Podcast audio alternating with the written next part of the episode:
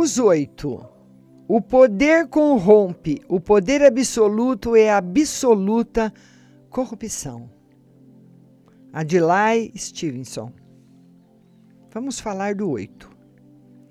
As pessoas 8, em sua maioria, são trabalhadoras, capazes de produzir muito e gostam de ver como esse seu poder se manifesta tão bem e rapidamente.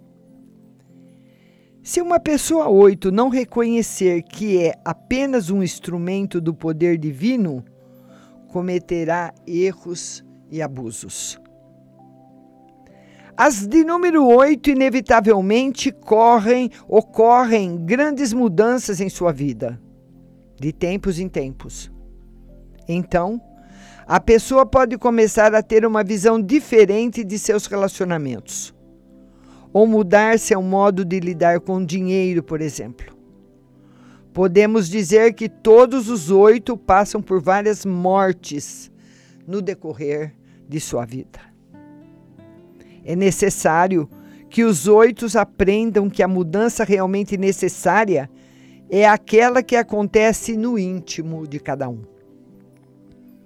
São pessoas que brilham com todo o fulgor do seu naipe para mostrar o que é de melhor que ela pode manifestar.